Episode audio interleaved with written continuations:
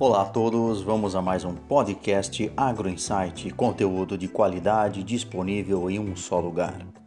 Vamos ao nosso pod de hoje, perspectivas para o consumo de carne bovina agora para 2021.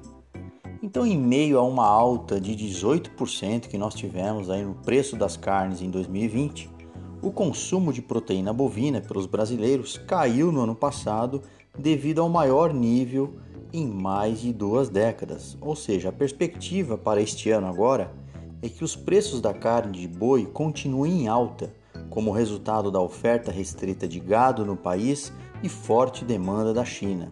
Lembrando que na economia nós vimos que a inflação é o aumento generalizado de preços para equacionar a alta demanda por bens no país com baixa oferta. E isso, é claro, né, resulta num cenário de menor disponibilidade de renda, com desemprego recorde, avanço da pandemia e também o fim do auxílio emergencial. Então, diante desse quadro, a expectativa de alguns pesquisadores é que uma nova queda no consumo interno de carne bovina possa acontecer, o que deve levar o acesso à proteína preferida pelos brasileiros a níveis anteriores ainda aí, se nós pensarmos na década de 90. Então, segundo alguns dados da Companhia Nacional de Abastecimento, a CONAB, o consumo brasileiro de carne bovina foi de 29,3 quilos por habitante em 2020. Isso já teve uma queda aí, se nós pensarmos, de 5% em relação a 2019, que foi de 30,7 quilos.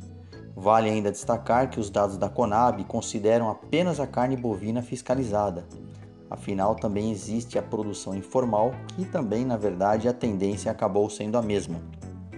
Para vocês terem uma ideia, em 2020 o preço das carnes subiu em média quase 18%, segundo o IPCA, que é o Índice Nacional de Preços ao Consumidor Amplo, bem acima da alta de 4,52 que foi a nossa inflação no país.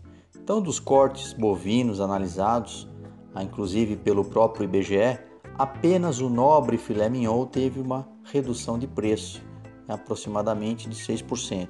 Já outros cortes ficaram mais caros, como a picanha, em 17% a alta, contra filé quase 13% e alcatra aí aproximadamente 5,5% de alta.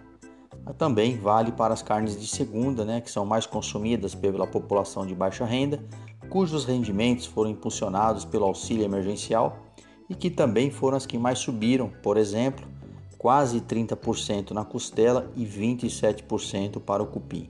Só para vocês terem uma ideia, somente nos primeiros 15 dias de 2021, o preço do boi gordo já subiu quase 8%.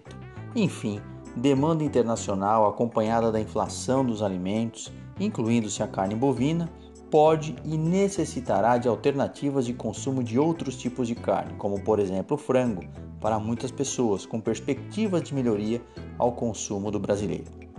Acompanhe as nossas podcasts e também sigam no canal AgroInsight no Instagram. Muito obrigado a todos e um forte abraço, professor Omar Sabag, da Unesp de Ilha Solteira.